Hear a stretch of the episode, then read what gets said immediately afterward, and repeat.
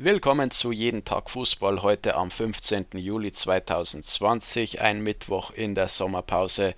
Natürlich spielfrei und nicht so besonders viele heiße Neuigkeiten, über die man berichten könnte. Ein Thema, das wir gestern bereits besprochen hatten, ist ja die Beschwerde des ersten FC Schweinfurt über die Heimspielstätte von Türkgücü München äh, mit dem damit verbundenen Aufstieg in die dritte Liga. Die Münchner waren ja ohne eigenes Stadion, das uneingeschränkt nutzbar ist, in die dritte Liga aufgestiegen, haben als Ausweichspielstätte die Arena in Würzburg genannt. Die Schweinfurter waren der Meinung, dass das nicht regelkonform gewesen sei und dass die Lizenz zur dritten Liga nicht an Türkgücü München vergeben werden sollte, äh, sondern dass sie selbst natürlich dann in, in jenem Falle nachgerückt wären.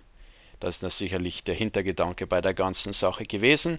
Nun hat der DFB prompt geantwortet und die Schweinfurter sozusagen in die Schranken verwiesen hat das klargestellt, warum äh, die Lizenz vergeben wurde, aber das, ist, das sind keine großen Neuigkeiten in, diese, in dieser äh, Stellungnahme. Da ist ganz einfach gesagt worden, dass alle Unterlagen fristgerecht eingereicht wurden und im Rahmen des Zulassungsverfahrens die äh, Lizenz erteilt wurde die Teilnahmegenehmigung an der dritten Liga. Am Ende des Tages hat diese ganze Aktion den Schweinfurtern selbst nur geschadet. Ich weiß nicht, was sie sich davon versprochen haben, ob sie ernsthaft geglaubt haben, sie könnten auf diese Art und Weise nachrücken für Türkgücü in die dritte Liga und den Aufstieg, den sie sportlich klar verfehlt haben, äh, auf diesem Wege beim DFB irgendwie durchboxen. Aber das wäre ja absurd gewesen. So bleibt von der ganzen Sache eigentlich nichts anderes übrig als ein schlechter Eindruck, den der erste FC Schweinfurt dadurch gemacht hat, ähnlich wie Preußen Münster in der dritten Liga in der vergangenen Saison ja versucht hat, gegen die Spielewertungen zu klagen bei den Spielen, die sie verloren haben. Und auch das natürlich aussichtslos war und die sind ja auch sang- und klanglos gescheitert damit und ebenso Schweinfurt. Ich weiß nicht, warum die das immer wieder versuchen. Es ist keine Aussicht auf Erfolg, wenn man sich ein bisschen mit der, mit der Materie auskennt und ein bisschen damit befasst hat, wie die Regeln und die, die Rahmenbedingungen sind. Da ist keine Möglichkeit, damit durchzukommen und damit irgendwas zu gewinnen. Und das am Ende des Tages steht man einfach schlecht da und sieht aus wie ein schlechter Verlierer. Also das, das war ein, ein dickes Eigentor, das sich die Schweinfurter da geschossen haben.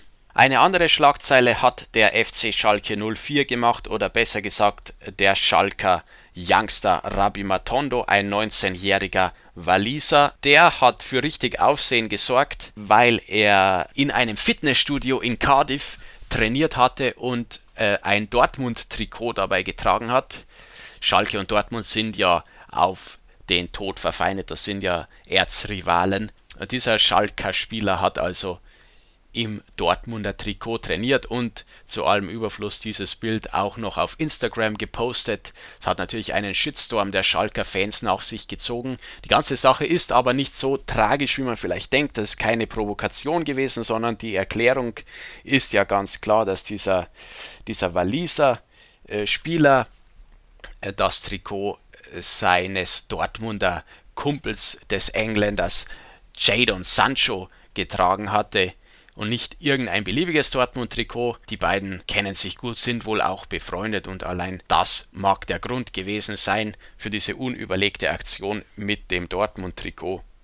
Natürlich dumm, aber auch nicht in dem Maße jetzt verwerflich und widerlich, wie manche Schalker-Anhänger das empfunden haben. Die haben da kein Verständnis dafür. Und auch Schalkes Sport- und Kommunikationsvorstand, das ist Jochen Schneider, hat äh, den jungen Spieler, diesen jungen Rabbi Matondo, also zurechtgewiesen, dass das überhaupt nicht geht und äh, dass Dortmund-Trikots tabu sind. Naja, die ganze Sache wird etwas hochgeschaukelt durch die Schalker Fans natürlich, die da etwas zu emotional reagieren. Am Ende sollte der Verein schon zu seinem Spieler stehen. Es war ja keine Aktion, die als Provokation gedacht war. Es war eine Unüberlegtheit, eine Dummheit und ähm, am Ende des Tages, ja, er hätte es nicht machen sollen, aber er, andererseits was soll das? Er kann ja wohl anziehen, was er möchte. Wenn er dieses Dortmund-T-Shirt gerne tragen möchte, dann darf er das ja wohl auch machen. Ja, die ganze Sache war einfach eine Dummheit von allen Beteiligten und äh, ja, was soll man sagen?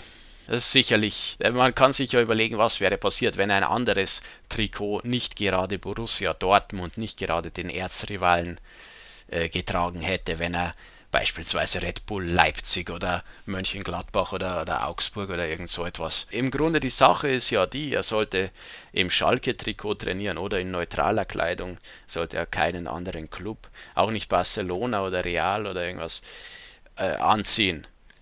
Eigentlich, ne, aber gut, das ist sein Kumpel bei Dortmund, sein, sein Kollege, ja, es ist, sie kennen und schätzen sich diese beiden Spieler. Von daher, ja, einfach eine, eine unbedachte, unüberlegte Aktion, mehr auch nicht, dass die Fans derart auf ihn schimpfen, das ist äh, fast schon etwas übertrieben. Andererseits auch verständlich, der BVB bei den Schalker Fans natürlich äußerst unbeliebt. Das soll es für heute gewesen sein von Jeden Tag Fußball. Wir hören uns morgen wieder.